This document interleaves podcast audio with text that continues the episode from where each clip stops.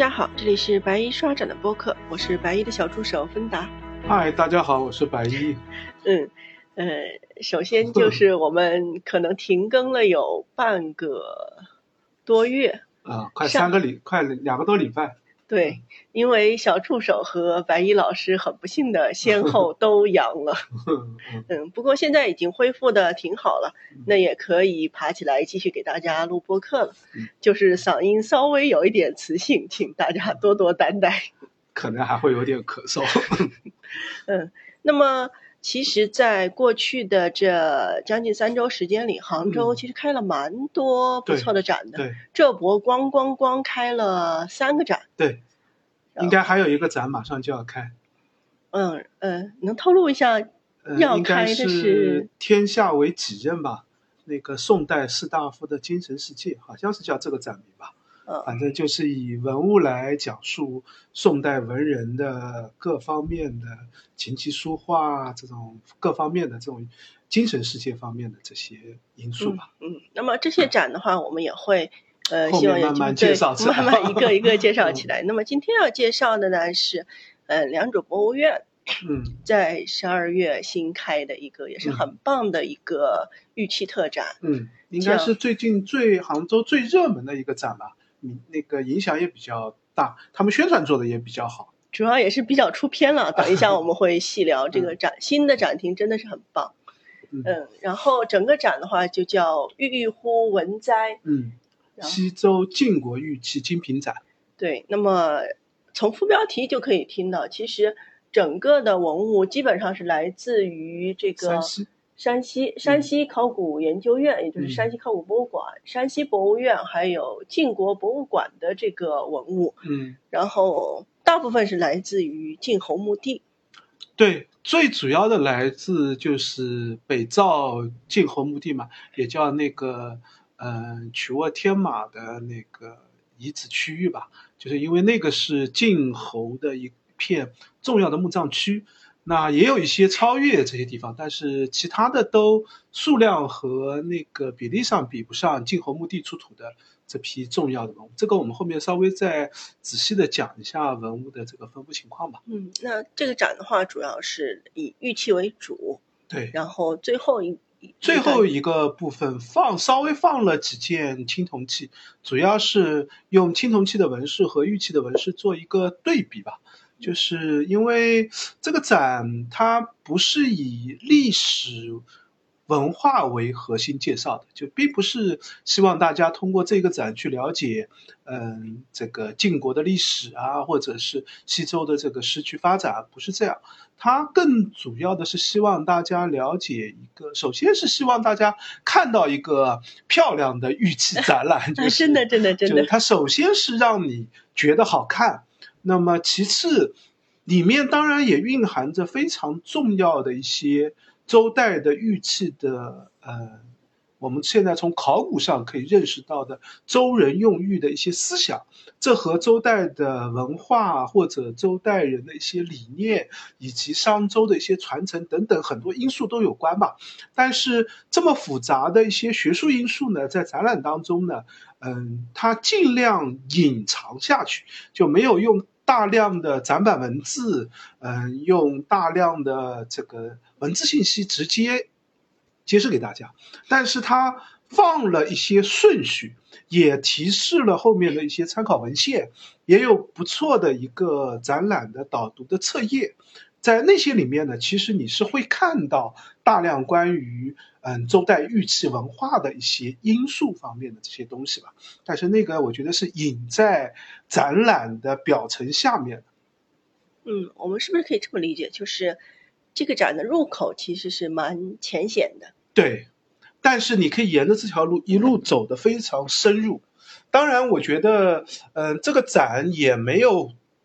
就是把真的所有的周朝周这个周周时期的，当然我们周所谓的西周东周嘛，他也没有把西，甚至都没有把西周的或者再精确一点，也没有完全把西周的晋国的所有的玉器都展示出来，他还是挑了精品，挑了一些线索，其中也体现了策展人或者布展人的一些想法，以及他对于玉器解读的角度。这在展现当中也看得到，在布展的文物当中也看得到，但是和一般的展览比较大的区别就是，它没有通过展板或者文字把它说出来。更藏在了布展的下面，大大部分观众进入展厅可能会看到的，嗯，更多的还是啊，好漂亮啊，这个呃很好看啊，打光啊，或者拍照很上镜啊，就是这方面会看到更多一点。但是关于呃考古信息或者文物信息或者是文化信息这方面的，需要大家做更深入的了解，可能才会解读的更清晰一点嘛。好，那接下来让白衣给我们介绍一下这个展览的大背景吧。首先是展名。嗯，对，我们应该首先就从这个展名讲起。这个展名也挺有趣的，就是挺少会用这样的一个展名去形容一个玉器展。就是我们一般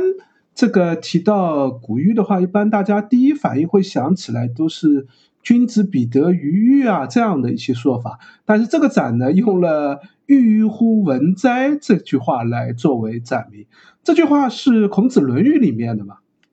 孔子《论语》里面的原文是：“周监于二代。”呃，郁郁乎文哉，吾从周。这这句还是挺有名的，就是讲的其实是孔子自己的一个思想或者理念嘛。就是因为周虽然是从夏商这样两代里面嗯勃发出来或者延续下来的，但是比起夏商来说呢，这个周朝呢更加注重嗯。所谓的文，这个文其实就是嗯礼仪教化这个方面。那郁郁乎就是非常充分、非常多的这样的一个描述词嘛。嗯，也正因为这样，所以孔子就说：“哎，我最向往周，我我愿意跟着周的这条道路走下去。”就是表达了他这样的一个理念。这其实讲的是一个嗯，更多的是一个文化理念方面的这样的一个词，但是被。挺不错的，玉借用到一个玉器的展览当中。当然，首先是因为玉器当中本来就有大量的纹饰造型，体现出背后的就是周代的一个文化或者周代的一个文化属性的这方面的因素。另外还有一个就是，嗯，这个文字本身也通文饰的文。就是绞丝旁带绞丝旁和不带绞丝旁这两个字在古代本来就是共通的一个字，所以郁郁乎文哉既可以表达是嗯这个礼仪教化充分，也同时也可以表示是纹饰精美、装饰漂亮这样的一个嗯借用的这样的一个表达意思啊。我相信孔子的《论语》并不本来并不是想说这样的一个词。这样的意思啊，但是在这个展览当中用这个解读的话，倒也是一个挺适合的这个恰当的这个点。我忽然想到一个梗，是不是玉玉和这个？玉器的玉也是同音的，对，也也也可以这样认为，就是玉玉正正好又是玉的这个同，就这个这个词，我觉得运用还是蛮巧妙的。嗯，整个展览的这个展名还是挺体现构思和策展人的想法的吧。对，嗯，当然这个展本身也是现在良渚博物院的徐院长新上任以后的这个着力做的一个大展，确实很用心。嗯，它的展厅其实就是良渚博物院的一个。嗯，经常拿来做临展的一个展厅，但是这个展厅经历了一次非常巨大的改造。就它原来那个展厅呢，应该就是一个大方厅嘛，对，就是本来就是一些嗯比较正常的边柜，然后有顶灯，然后这个顶灯光呢，大部分也都是嗯就是。这个日光灯类的那种灯光居多一点，这样的展厅是不适合展玉器的。就玉器因为都很小件，那种光呢是一个比较慢反射的、比较低亮度的一个光，照起来呢是整个柜子里面都差不多同样亮度，但是都普通。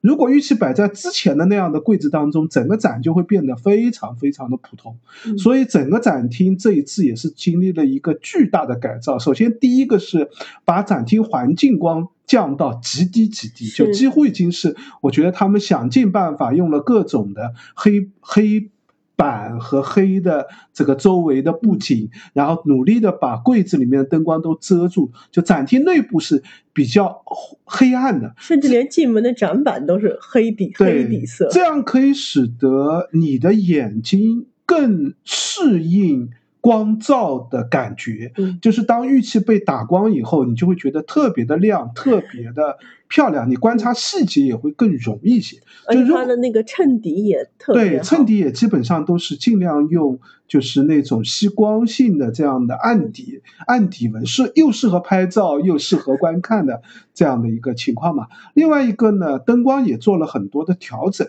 就是把原来的大部分的那种。嗯，就是日光灯的那种灯改成了射灯为主的灯，然后嗯，之前有一次看展，正好很巧遇到了这个嗯徐天庆院长，徐天庆院长还特地介绍了一下，就是有好几个柜子他很不满意，特地调整了好几次，就是要求灯光这里要加几个啊，光亮要加强一些啊。即使现在这样，有几个柜子他。这个 这在介绍的还说，哎呀，这个柜子我最不满意的就是这个，这个还没有调好，就是觉得还是不够理想吧。但是，嗯，展览。博物馆的展览肯定是这样的，就是没有一个展览策展人会满意的，或者说会完美，对，就不可能做到的，就是终归还是有缺陷。但是对于呃良渚博物院这样的天然的这个展厅的条件和这一次呈现出来面貌，我已经觉得非常惊艳、非常惊喜了。我觉得已经是很非常非常好的一个布展的情况了。对。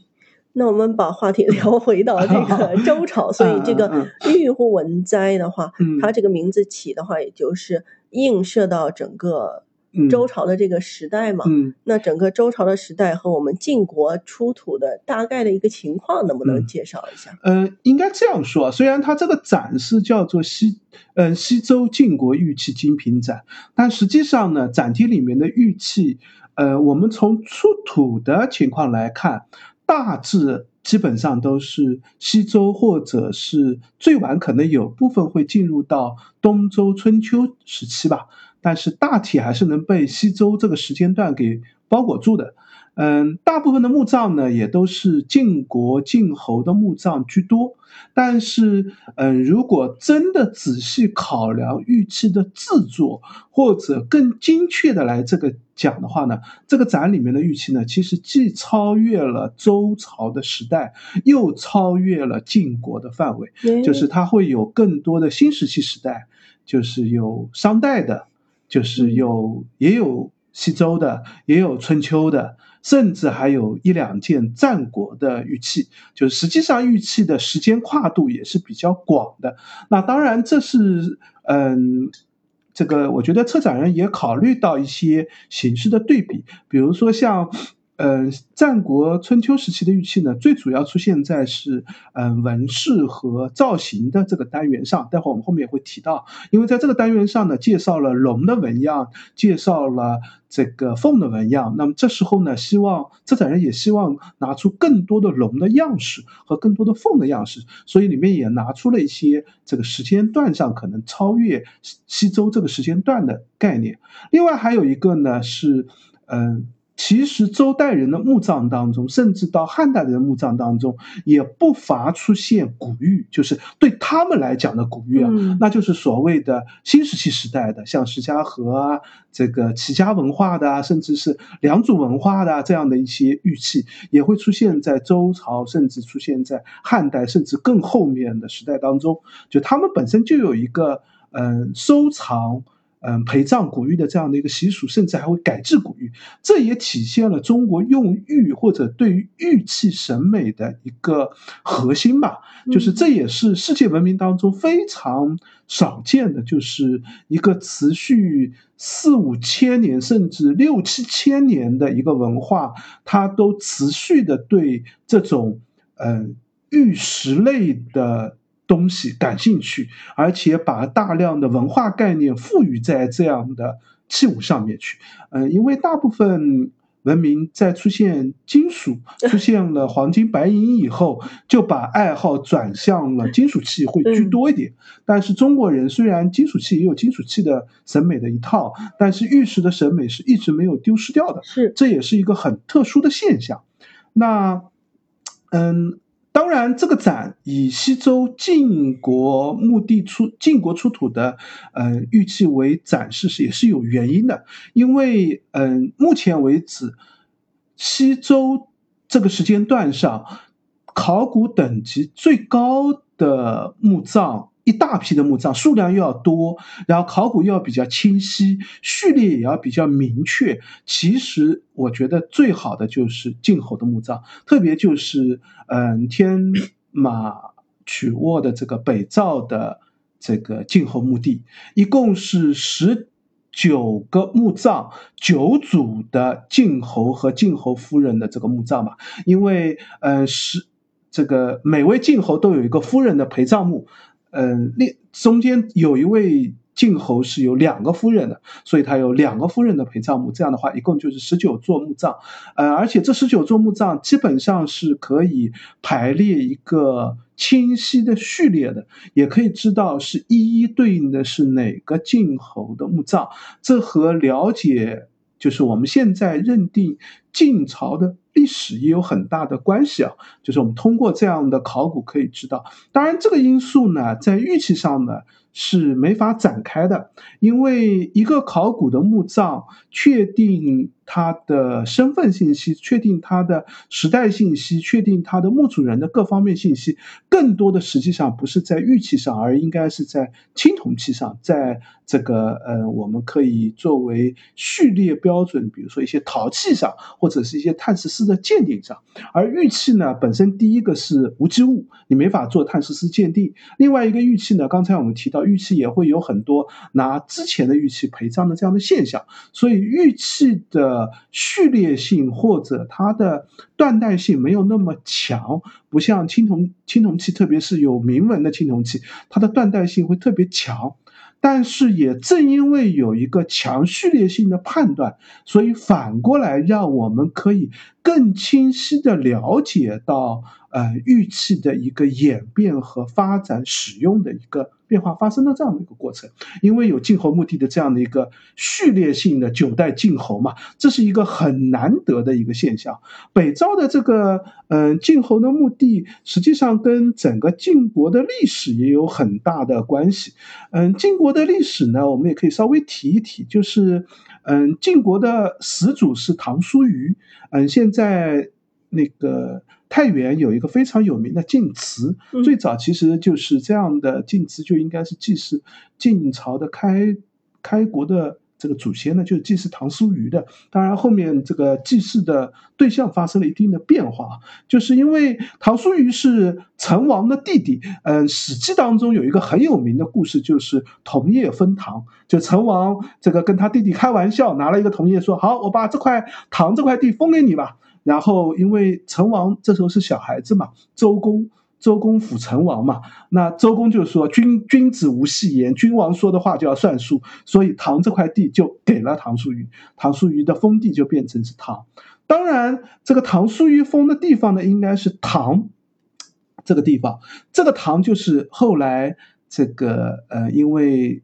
那个李唐王朝就是从太原起兵的嘛，所以他就用唐这个王朝的名字。但是实际上，唐这个准确的地方在哪里？现在还是有很大的学术争议的。那应该肯定不是在太原，具体在哪儿有好几个观点。但是唐叔虞的儿子谢父，也叫伯谢啊，就是迁徙到晋。这个迁徙到晋，到底他迁到哪里，也有很大的争议。嗯，这个这些我们留下的这些争议，实际上都涉及到，嗯，对于晋侯和晋侯墓葬考古是要关联在一起的。嗯，有很多观点就是认为晋的最早的嗯居城可能就是在曲沃，现在曲沃的那个地方，所以晋侯的墓地就来离曲沃不远，这是其中的一种说法吧。然后现在就是在。这个嗯，北赵的这个墓地呢，发现了从谢父一直到晋文侯为止的九代晋侯的墓葬，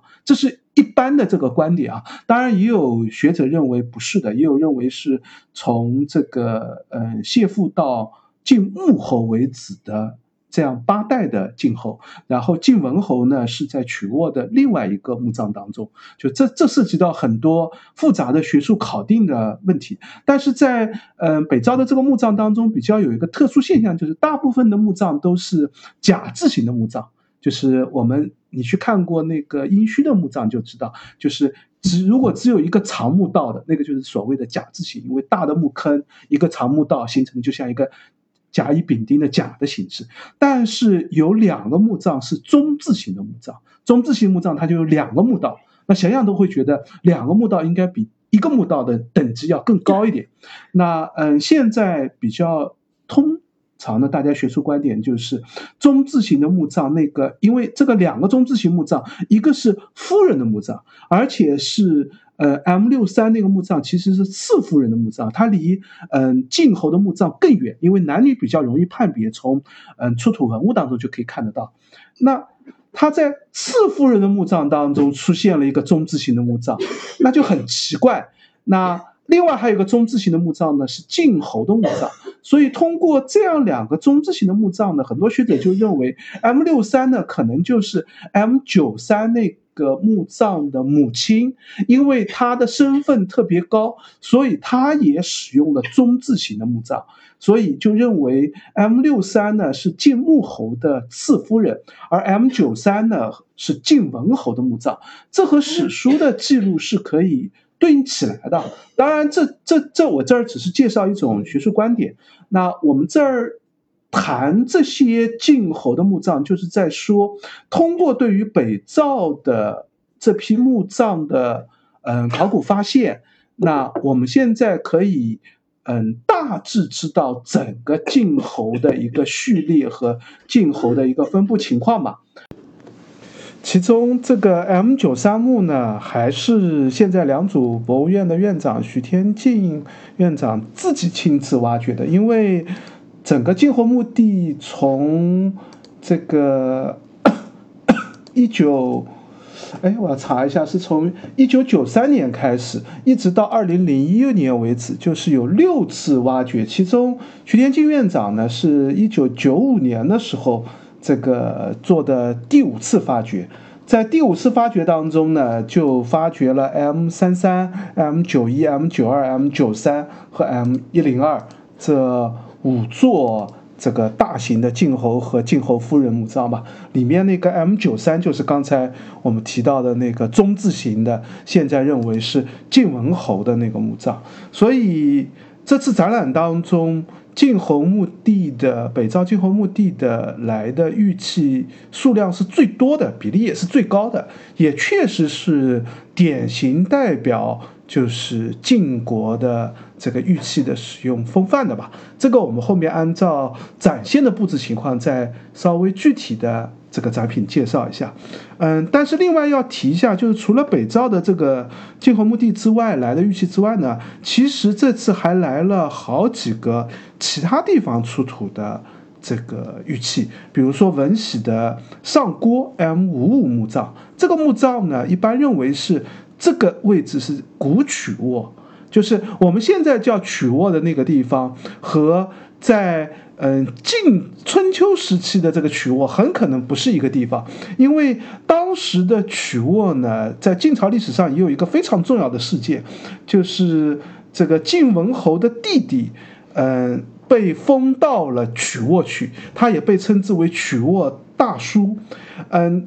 这个曲沃大叔，大叔对曲沃，就是他曲沃的这一族的，嗯，势力比较大的这一个国王的叔辈的这样的一个人物吧，嗯，所以就这样称呼他吧。因为曲沃大叔这一支非常重要，后面这一支是占据了晋朝的序列，就是他们后面是真正变成晋朝的这个国王的。这个这一支的这一人，所以这个墓葬对于了解这个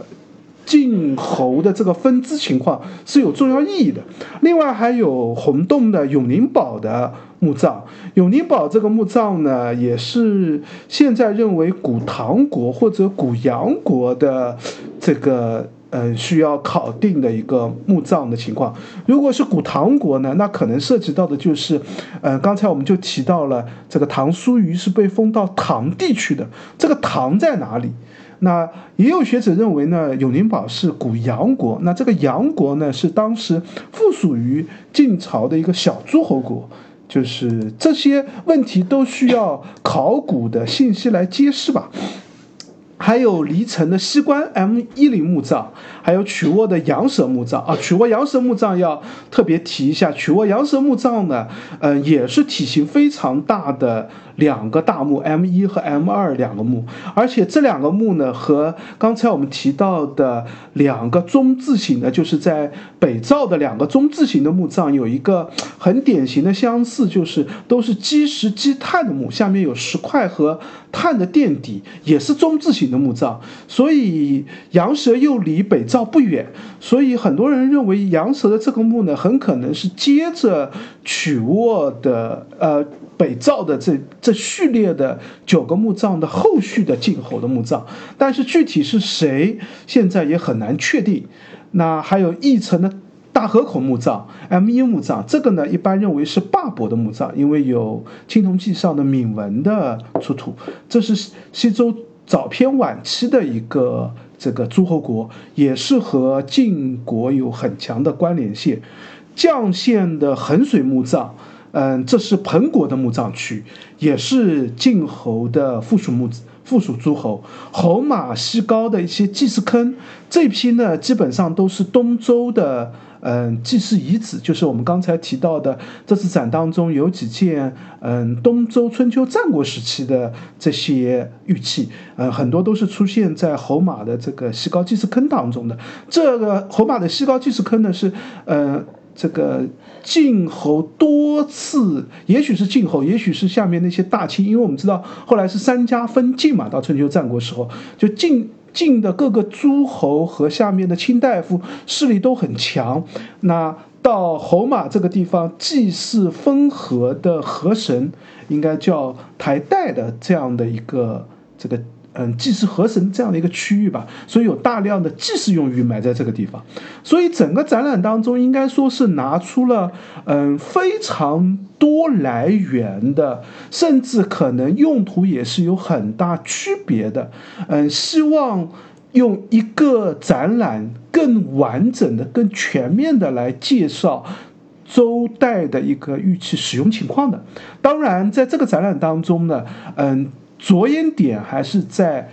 高级贵族当中，特别是嗯，基本上这个玉器都是所谓的，要么是诸侯的，至少至少也是极高的清太夫的那些墓葬或者祭祀坑当中的这些玉器吧。那当然就是，如果我我们现在这个解读角度是从考古出土的情况来解读玉器的来源和种类和认识，但是这样的角度呢，嗯，比较复杂，因为它涉及到。要了解一个墓葬，那绝对不是只靠玉器就可以了，那一定需要相应的这个墓葬当中的大量的青铜器啊，大量的考古的遗迹啊，玉器的位置啊，然后我们才能比较好的完整的解读出一个玉器的信息。那就像我们一开始就讲，这个展呢不希望把这个学术性做的这么难，所以它几乎只除了只在展牌当中提了一下，它是。哪个墓葬 M 几号墓葬玉器的编号是多少？完全是学术信息的编号。下面就不做墓葬类的考古类的介绍了，只说这个名字叫什么，大概是稍微一个很简单的一个预期的解释就结束了。嗯，这些信息呢，其实我觉得比较适合的一个方法，也是大家可以依据展厅当中展牌当中提到的墓葬的。这个对应的几号墓哪个地方的，自己去找一下学术文献，基本上都有考古报告，基本上都有大量的学术文章，里面的一些重要的问题，比如说刚才我们提到的一些附属于晋国的诸侯国，实际上是有嗯大量的学术文章去探讨它的，去分析它的，为什么定这个诸侯国，来源于什么，它和晋朝的关系又怎么样，从而说明的嗯晋。晋国当时在整个西周、东周时期，它是一个怎么样的地位？晋侯和其他的这个关系是什么？因为我们知道，在春秋战国史当中，晋的历史、晋国的历史是非常非常重要的，甚至可以说，春秋史本质上就是一个晋楚争霸史，就它本质上就是整个这个各个诸侯国的相互牵动。这个除了齐桓公有特别的一些影响之外，其实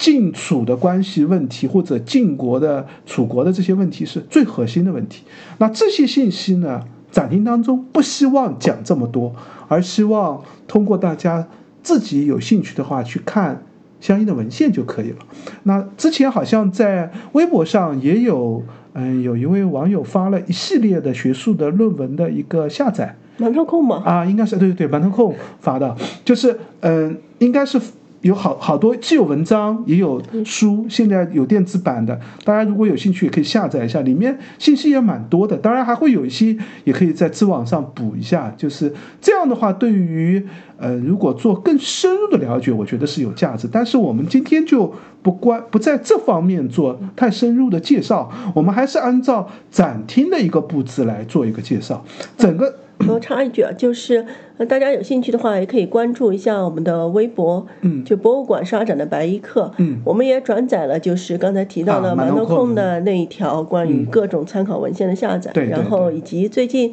白衣也在嗯疯狂的发关于这个展的照片，因为实在是太好拍了。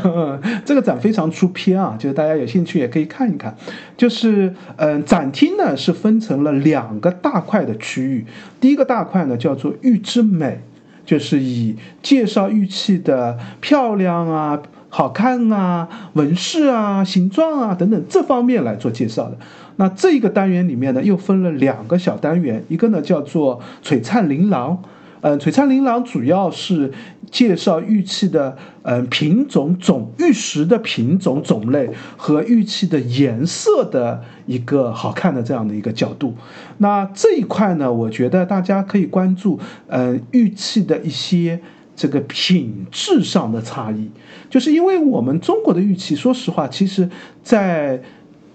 西周之前，或者说在以前，我们更多的认识都是在春秋战国以前，都觉得中国的玉器呢，以前都只有呃阳起石或者透闪石类那些所谓的软玉。这些玉呢，就嗯像什么呢？就是其实两组的玉器就是阳起石和透闪石为主的，就是青石或者嗯这个软是相对于我们现在宝石的。等级概念所定义出来的软硬的软，就是它的玉的硬，就是石头的硬度、模式硬度，基本上都在五到六的这样的一个等级上，所以我们都称之为软玉。那嗯，之前中国大部分的玉石都是阳起石和透闪石类的这样的石材质比较多，因为这个的分布很广，就是它不止哪个。独特的地方有，是全国范围之内都有大量的分布。当然，这个大量分布也没有随便拿一块那么多啊，只是它分布确实比较这个到处都有，经过一这个聚集的量也比较大。那它呈现出来的样子呢，基本上都是嗯，我们现在通常所说的青白石或者青石或者白石，就品质好一点呢，就是偏白一些；呃，如果铁元素含的高一点呢，就会偏青一些。那嗯，铁元素不高不低呢，大概就是哎，又像青的又像白的这样的颜色。这些食材现在也会，呃，现在一般不会拿来作为我们玉石的这样的品质了。但是实际上作为装饰用玉还是挺漂亮的。但是从嗯西周开始出现了一个巨大的变化，就是大量的玛瑙，嗯。这个孔雀石、青金石，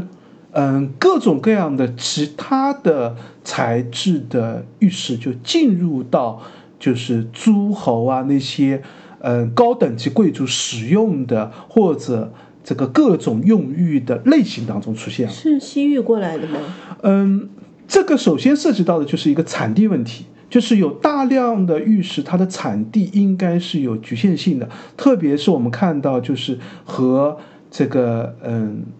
新疆或者是甘肃地区这个进来的玉石的，就那边的产地会居多一点。当然，也可能是草原民族从更远的地方带进来的。就是这里面一定出现了一个这个。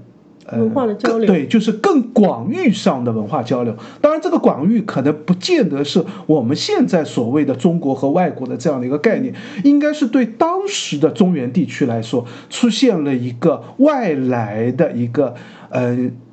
是这个。玉石类的文化交流带来了一些新的风范，这当然和周朝的封地是有关的，因为我们知道在商代的时候，周朝就被封在了这个所谓的整个这个西边嘛，这个周原、宝鸡那块地方嘛。那当然，周周朝也有大量的变迁啊，就基本上就是在在那个区域，就是陕西和这个嗯甘肃的交界地区了。那自然也就会接触到大量的游牧民族。周朝在。嗯，这个文王、武王在灭商的时候，其实也是动员了大量的各族的力量。就当时就是有各个族群参加的，这些族群里面也不乏大量的游牧民族、少数民族的这些人物的，包括像姜子牙、姜姓，一般认为就是羌人，就是西域的那些游牧民族、牧羊的那些人。那这样的一些。文化因素进来以后，当然在西周早期的时候，在考古墓葬当中是不太看得到这一点的。嗯，基本上是在这个嗯周穆公左右的这个时间段吧，这个大量的招工木工的时间段，大量的这些其他的类型的这个材质就开始进入到。中国的玉石的这个范畴里面来，那在这个展当中呢，非常典型的就是主配类的那些玉器当中，大量出现了各种各样的玛瑙、孔雀石、其他的这种材质，这是一个很大的看点。实际上也是首先构架起一个西周时期玉器跟更早期玉器的一个截然不同的方面。就这是可以，就光从。玉石的种类上就可以做一个截然的分界出现。那当然，这样把不同种类的玉石用在一起，这也是一种很特殊的文化现象。那嗯，这一点其实就可以这个和这个提到的这个周朝的这个时代风范可以各方面是可以关联在一起。这是呃玉之美里面的第一个小单元。第二个小单元呢叫焕然可观。在这个单元里面呢，主要介绍的就是玉石的造型和纹饰。造型里面呢，就出现了各种各样的动物造型。而玉石当中的动物造型呢，实际上在嗯更早的时候就大量的出现，因为动物造型实际上是。嗯，我们所谓的这个玉石造型上质朴的一个体现，就它会很写实的、很原样的、准确的、精确的去反映动物的一些生态、一些样子。这一点的造型，其实周朝的玉器反而不典型，而应该是商代的玉器才是最最典型的。这点，我们可以在商代最典型的一个墓葬，就是妇好墓当中出土的玉器当中，我们就可以看得到。那这里正好可以提一下，无论商代也好，周代也好，我们显然看到一件事情，就是他们都会有使用古代对他们而言的古代玉器的这样的一个概念。这次展当中出现了很多动物造型的一些玉器，它实际上很可能是商代制作的，但是被晋侯或者晋侯的夫人放到了他的墓葬当中去。那嗯，这里面出现的这些比较写实类的动物造型，特别是圆雕类的写实性动物造型，往往就很可能是商代的墓葬当中所出的。那大家也可以在展厅当中看一看啊，就是看看就是周代的典型的西周的玉器和典型的商代玉器是。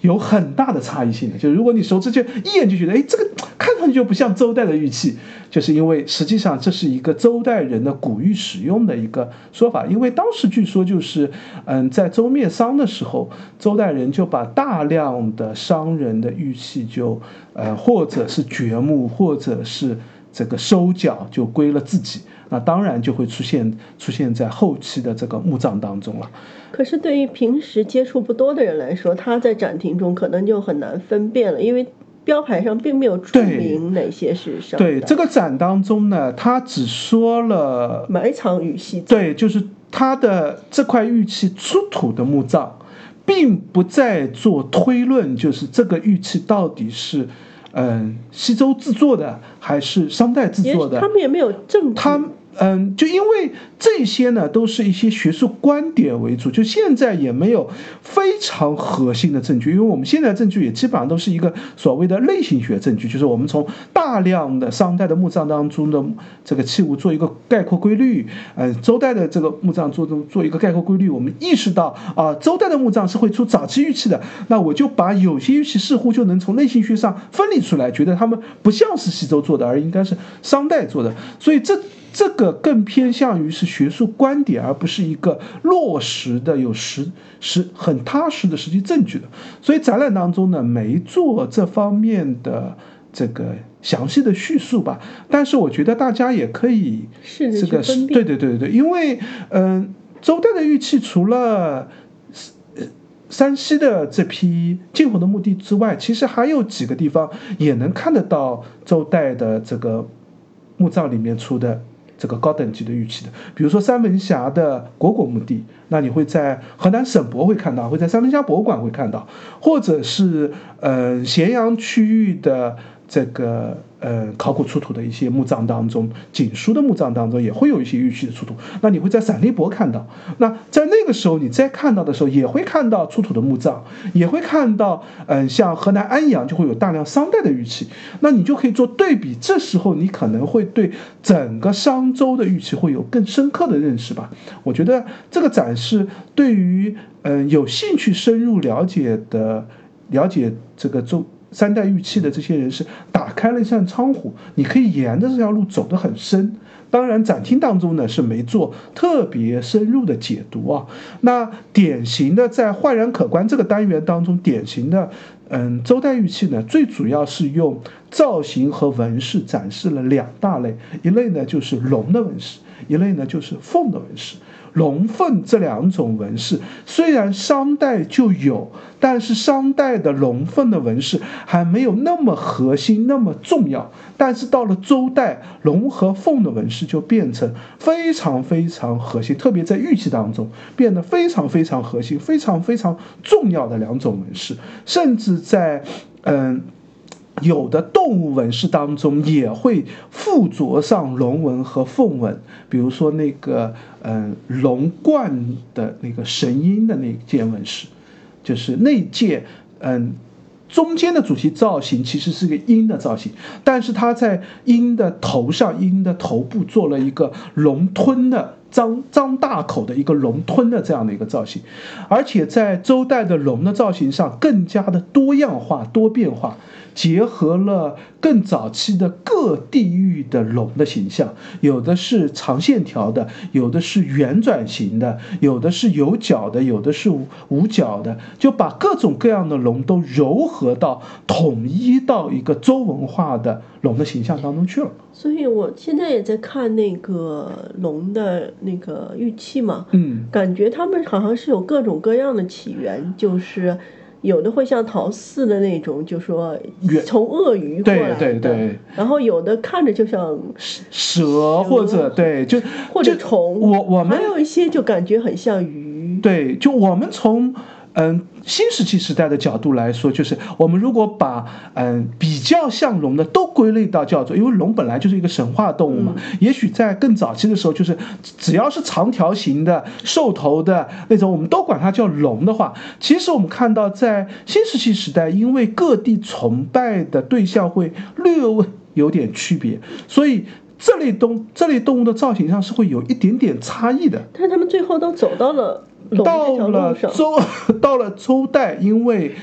大统一王朝，特别是。大文化统一王朝的形成，我觉得就是商代它的统治其实并不要求在文化上跟商文化是要统一。商商商中心文族，我估计他是很看不起周围的那些人，就他根本不觉得我需要把文化输出给你。但是周王朝，他出于自己统治的需求，他有一个很强的文化输出和把你的文化包包罗进来的这样的一个文化的一个现象，所以在周朝的。纹饰文化当中也典型体现出这一点，就是各种各样的龙形或者这样的兽头蛇身的这样的动物，就慢慢的糅合在一起了。它有的时候是这样，有的时候是那样，有的时候看上去好像是这个部分是那个来源，这个部分又是另外一个来源，但是它慢慢都聚合在一起，越来越统一化，越来越中央化。就越来越形制一致化，当然这个孕育一直要到很后面才会把龙的这个样式变成一个标准样式，但是就是从周代开始，这样的现象开始出现了。也就是说，我们可以看到龙其实并不是一个单一来源。对对对，就是龙绝对不是一个单一来源的，就是我我们后代塑造的龙其实已经有大量的形象的一个柔和的一个变化过程了。那这一点在。玉器上其实是非常重要的一个节点和是一个样式的时间。展厅当中，如果你知道龙的演变史，也看得清楚西周的龙、春秋的龙、战国的龙不同的样子、不同的做法、不同的造型，就是它其实是有很强的一个序列性和演变性的。那凤鸟纹呢，倒没有那么强，因为，嗯，凤鸟纹。在商周之际，实际上是凤鸟纹最漂亮、最典型的时间段。但是这个展厅当中呢，也确实用了很多的凤鸟纹来做了一个展示吧，可以说。那还有一些就是，嗯，神人或者是，嗯，神，就那些神人，他虽然可能是有点像人的样子，但是他在手上啊，在身体上又会出现很多动物化的或者这个装饰化的那些形象，所以这些的，实际上都可以认为是。这个周人的一个崇拜，这里有一件玉戈是大家绝对不要错过的啊！那件玉戈是不是已经没了？已经结束展出了？就是呃，那件是非常漂亮的一件，这个这个呃一件，应该也是北赵的墓葬当中出土的吧？我要稍微查一下它的这个出土的这个墓葬的这个情况了，因为这件玉戈呢，应该是展期只有一个月。当时那个徐馆长就说的，北照 M 六三这个墓葬里面所出的，呃，那件玉戈上面有一个神人的纹样，特这个神人的纹样做刻画的特别的细致，特别是他的头发部分，这个精度已经这个达到了一毫米里面有呃五到六道的刻纹。去表现那个头发的密集的这样的一个程度，而且整个神人的这个纹样的刻画的也是非常的这个造型很特别，然后细节也非常丰富，有大量的纹饰，上面也可以看到这个各种的这个典型的人和兽的一个柔和的这样的装饰的这样的一些现象嘛。这件玉戈应该是嗯北赵。晋侯墓葬里面的一件玉器的一件精品啊，嗯，那那天那个徐官徐院长也特别介绍了一下，他认为这件玉戈，嗯，虽然那个造型应该是周代的一个刻纹的做法，但这件玉戈呢，可能不一定是周代的，就是很可能也是用商代的玉器上的一个周代人的改制或者加工的一个做法。这个当然，这些呢都缺乏核心的证据，都只是学术观点。那因为这件玉哥实际上之前，嗯，清华大学。清华大学的艺术与考古，清华艺博也展出过那个华夏之华那个展当中，嗯，山西的文物来展的时候，这件也来过，嗯，展示的好像是另一面，这次呢翻了一个面，展示的是这一边，但是这件好像这次展只展示一个月，应应该这个上周末可能就，对，嗯，上周末就撤展了嘛。这是这两个单元部分，就是用色彩、用纹饰、用造型组成了大家能够认识到玉器的样子的一个单元，就是玉之美的这个单元。那第二个单元呢，叫礼之玉。礼之玉这个单元，嗯，实际上更重要一些，就是玉器礼器当中出现的一些玉。那，嗯，因为玉器的使用现在大概可以归类为三个大的用途吧。一个呢就是服饰或者日常所用的玉器，还有一类呢就是礼器的玉器，最后还有一类呢就是墓葬这个专用的一些玉器。而在这三类当中，礼器的玉器实际上是最为重要的，因为礼器的玉器更强调了一个规范性或者一个制度性，对于嗯。时代的认定或者规制的认定，它对于历史的辨识来说，实际上有更强的一个用途吧。而且确实在周代，嗯，对于礼器的用语是有非常详细的一些规定的，有所谓的呃六瑞的说法，也有所谓的六器的说法。那这些六瑞六气，往往也也有五瑞的说法出现在《尚书》当中啊，出现在《白虎通》当中啊，等等，就是一些古籍古典当中。那些古籍古典的，嗯，现在我们考定它的时代，可能它的写作时代可能不一定是西周。初期的这个时间段，但是虽然可能是春秋战国人写的，但是它实际上也是对周代玉器的一个总结或者概括，或者是之前说法的一个汇总的这样的一些说法。那嗯，我们现在比较这个常见的一些玉器，像玉圭啊、玉章啊、这个玉戈啊、这个呃玉璧啊、这个甚至玉琮啊这些，嗯，说这个呃玉琮这个。李地呀，玉璧李天啊，这个玉章，这个赤章李南方，青龟李东方啊，或者白虎李西方等等，这些类的说法，实际上都是周代礼器用玉越来越制度化、越来越规范化的一个体现。而这个玉器的礼器用玉的制度化、规范化，正最重要的这个时间段，实际上就是从西周中期到春秋这一段上。也就是说，那个像我们管玉琮叫玉琮啊，玉戈叫玉戈，是在那个时候才，呃，应该这样说，就是在玉这些器物的样子更早就出现了，就在新石器时代，我们刚才提到那些样式其实都有都有了，对，都出现了，但是我们不知道新石器时代他们管这个东西叫什么，我们不知道，但是我们知道周代人他已经开始一一定名。定了名的意义就是说，这个东西是要干什么用，我要规定下来了。它不是一个随便的用途，所以我就要把这种玉器跟另外一种玉器区分开来。这时候，这个玉器我就是拿来专门做这个用途了。那这个概念或者这个想法是周代人确立出来的，但是周代人不是一瞬间完成的。周代人在西周。早期的时候，我们从墓葬当中来看，发现周朝似乎是没有这样的规定的，就它会有很多规啊、章啊这些东西，但是它没有规律化，没有样式化，也不全。似乎在那个时代，它只是接触到了，就它制度上还没有规范化这些事情。但是到了西周中期开始，一个等级的墓葬当中，这些种类的玉器就越来越全了。它的摆放位置也越来越有规制化了，等级高的玉器上的纹饰也越来越复杂了。高等级的墓葬跟低等级的墓葬，有些东西就不出现了，有些制作的品质、玉材质的品质就下降了，就说明当时人的概念当中，玉器就开始制度化和规范化了。那这一点恰恰就是在礼器用玉上是。最极大层能够体现出这种制度化、概念化的这些因素的，那在这个展当中，实际上我觉得这也是这个展最核心的一个部分。它也用了一个很好的小单元的名字啊，叫“监于二代”。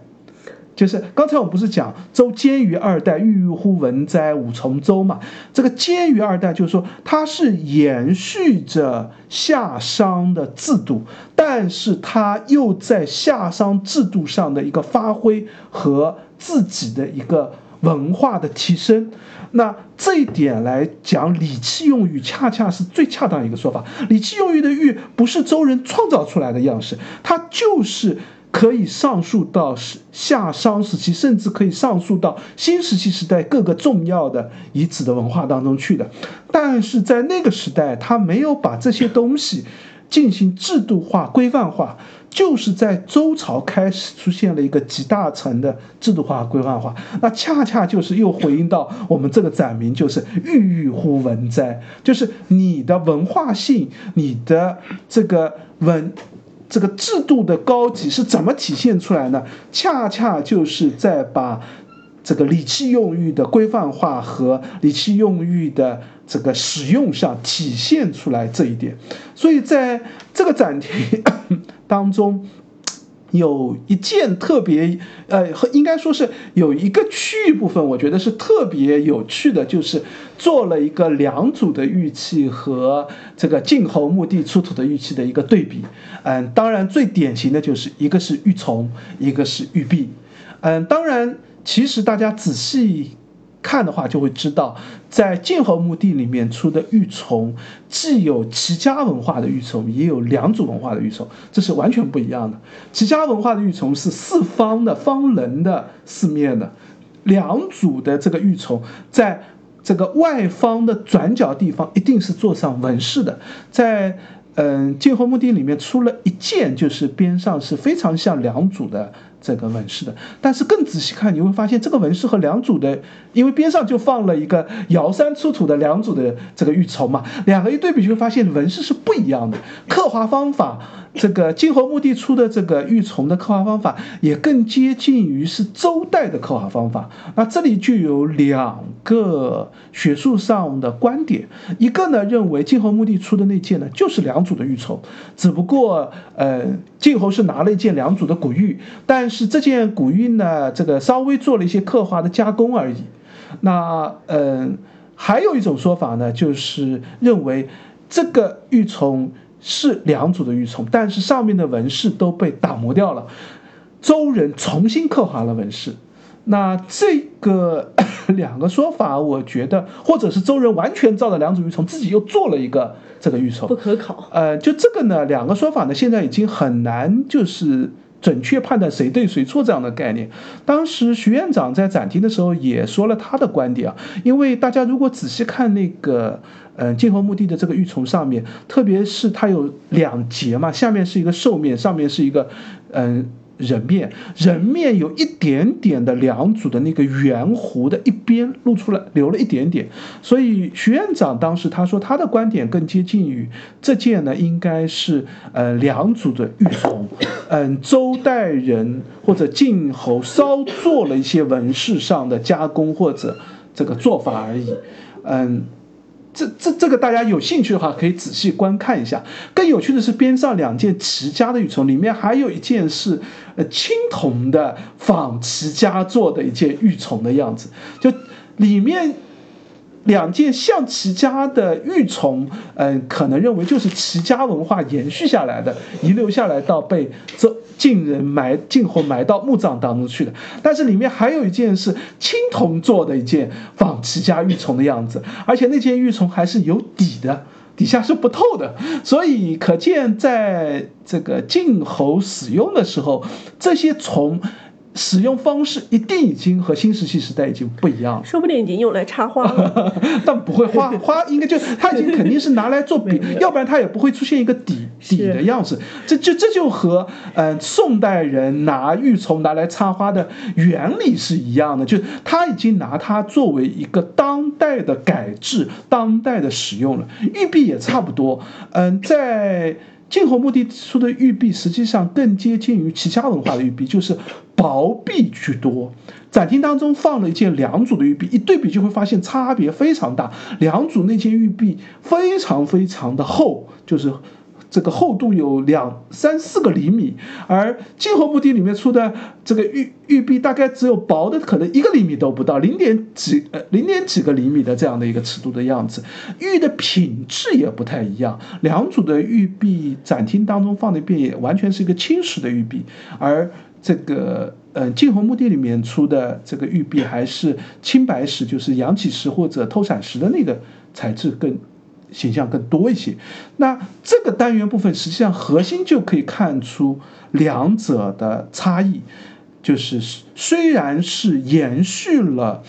新石器时代夏夏商时间的这样的一些玉器的传统，但是周代到礼制使用玉的时候，会有一个巨大的演变和变化。那还有一个。嗯，单元部分我觉得也是特别有趣的，就是刚才我们提到的那个呃 M 六三的那个墓葬，就是现在认为一般认为晋文侯的母亲的那个墓葬当中，出了一个青铜的罐子，里面出了好多个。玉器的小动物的造型，各种各样的玉器，嗯，小马，这个玉马，这个玉熊啊，这个玉龟啊，这个各种各样的动物造型，放了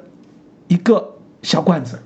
嗯，这个罐子现在里面的没有全部都拿出来，有玉骨玉底。嗯，上次清华大学一清华一博的那个展厅当中也拿了几件出来，这次也拿了几件，但是还有好几件，我我看了考古报告，好像还没有见到。那有一些上次有，有一些这次有，所以这一批。呃，玉器也是挺有趣的，而且这批玉器的制作的水平都非常高，可应该是商代也是高品质的玉器，就是玉的材质也好，加工的纹样也好，虽然个头都很小，大概就是嗯很小件儿的那个样子，这个一一个手轻松拿得下，嗯，但是上面的纹饰、动物的造型都做得非常的有趣逼真。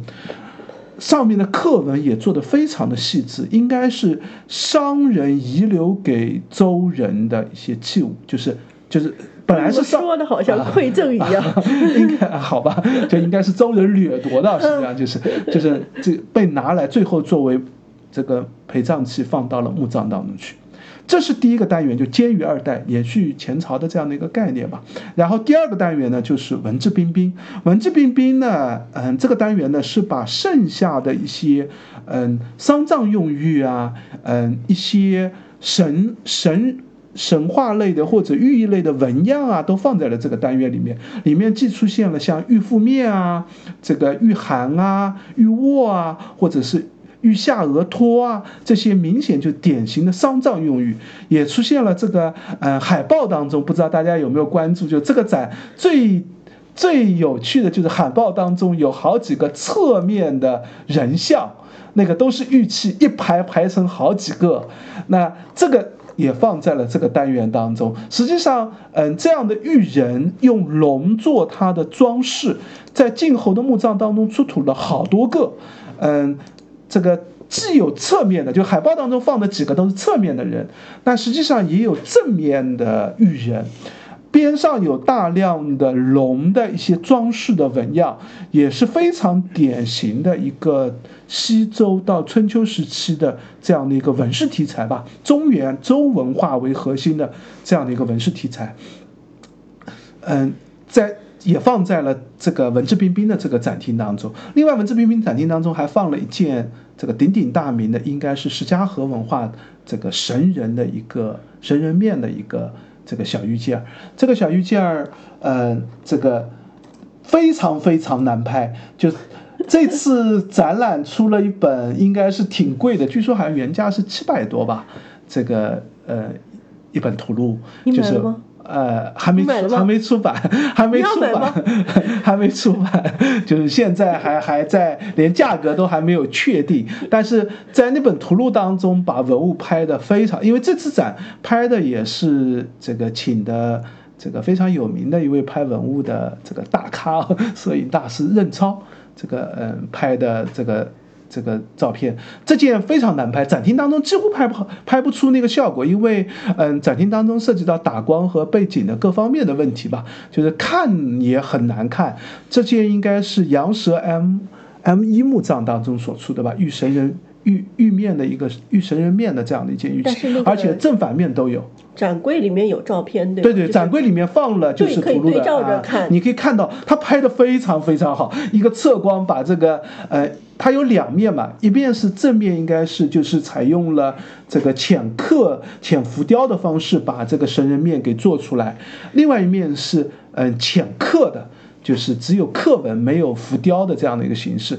顶上带着一个典型的石家河的玉音的这样的一个造型，然后这样的嗯带獠牙的神人面是典型的石家河文化的这样的一个纹饰题材吧。出土在羊舌墓葬，羊舌就是呃我们之前提到的曲沃的另外一个，现在一般认为也是呃晋侯的一个墓葬，就出现出土在那个墓葬当中的。那这个呃。它是在独立展柜中的嘛？对，它是自己独立一个展柜。对，所以大家到时候可以好找一点，因为播客。对对对，我们播客不太方便，就是展整个展厅的这个位置和方位。但是展厅其实不大，就是你肯定不会错过它，就你绝对会看到它这个放在最重要的，就是文质彬彬最核心的这个单元中心展柜的这个位置，显然是一件非常重要的一件器物嘛。那嗯，这件也是。石家河文化的一个新石器时代文化的一个古玉，出现在了一个这个晋侯的墓葬当中去嘛？那和李之玉的这个主题也关联在一起，也一定他可能不崇拜这样的神，但是他一定觉得这样的东西是跟礼器相关、跟祭祀相关，他才会放到墓葬当中去的。就是最后。嗯，还放了五件青铜器。这五件青铜器最主要的展示的就是，嗯，上面的纹饰纹样。嗯，既有和玉器一模一样的团凤的造型。嗯，徐院长特地讲了一下，本来还想借几件带龙纹的青铜器来，但是怕干扰了主题，所以这一次借过来的青铜器上面全部都是凤纹的。为什么龙纹会干扰主题？嗯，就是怕大家不理解到底我们想讲的是什么嘛。就又有龙又有凤，你想想核心讲什么？而且说实话，青铜器上的龙纹比起青铜器呃玉器上的龙纹要更加的规制化一些。但是凤纹青铜器和玉器都典型的一个规制化，就是龙纹在玉器上变化要更多样一些，但是凤纹在玉器上是比较标准化的。这和呃，青铜器上的这个凤纹的造型样式几乎是完全可以一相对的。那种团凤的造型，那件青铜簋的顶上顶盖上的那个团凤的那个造型，和玉器当中出现的团凤造型几乎是一模一样的，整个构型细节都是一致的。那可见，嗯，这样的一种玉器当中的造型和纹饰，它绝对不是一个单独的例子，它实际上应该是当时的一种社会流行性的一种纹样，它不受材质的约束，不受这个。这个样式的这个约束，它实际上是当时的一种流行题材吧。用青铜器来做这个对比，也是为了这个目的。另外还有一个可以关注，就青铜器的这个柄上也会出现一个龙吞凤的一个造型。嗯，刚才我们前面就提到，在第一个单元玉之美里面就就提到了那个。龙首的鹰的那个造型，实际上在青铜器当中柄当中也经常会出现，上面是一个龙吞住了下面一个凤的造型。这次挑出来的几件青铜器，有两件青铜器的柄都是这个龙吞凤的这样的一个造型。这样把龙凤结合的出现，实际上也是周代龙就是在。商代我们刚才提过，商代有龙有凤的造型，但是商代的龙凤造型几乎都是独立的。但是到周代，龙凤开始出现了大量的组合、柔和和装饰化。它在神人当中会把龙纹装饰上去，龙凤会组合上去，龙凤会出现对龙对凤等等。就这些纹样的变化背后，一定蕴含着周代人的一些思想和文化性的东西。这一点也恰恰是可以在。这个青铜器当中也看得出来的，所以整个展我觉得，嗯，绝对可以多看几次。嗯，就我也建议这个展大家不要只看一个一次展现走完就结束了，这样的话你第一次去看的时候恐怕都只能比较肤浅的把这个最好看的那些看看掉 啊，好漂亮，好走走过。我觉得每件都很漂亮。那但是如果你看完这个展，发现对有一些墓葬有兴趣，有些主题有兴趣，回头看看书、看看资料以后，认识更清楚以后，再去看这个展，你会看到更多的线索、更多的内容。就这个展，我觉得这个有有一句话是挺适合的，就是这个一个展最好的部分是在这个展厅当中看不到的那个部分，就它展厅当中，因为信息量太大了，因为文字内容太多了，或者因为不适合展现，它没有在展厅当中展现出来的。但是它在各个环节、各个地方都不停的提醒你，不停暗示你，不停这个这个。表征出来的那些东西是你看不见的东西，反倒是这个展最最核心、最最重要的那个内容。好，好，那这个展的话，整个展期也是到三月十五号，比较久，所以大家还有充足的时间去二刷或者三刷。嗯，那这个展的话，在良渚博物院嘛，嗯，那我们还是呃，我们之前在这个第七期的时候，我们就聊过这个良渚博物院，也给过比较多的这个参观小贴士。对对对。那么简单来说的话，还是呃，现在。停停车应该也挺方便的。对，停车就是良渚博物院对面有一个比较大的公共停车场。对对对，一般也不紧张，大概除了五一、十一这种特别重要的假期之外，其他时间都还比较空。对，然后如果不想自驾的话，那呃地铁出来打的或者地铁加公交都是比较好的选择。是，嗯，那我们今天的介绍就到这里。也欢迎大家期待我们后面其他展的介绍，嗯，也欢迎大家关注我们的微博和微信公众号，我们都叫博物馆刷展的白衣客。欢迎大家点赞、转发、关注三连，再见，拜拜。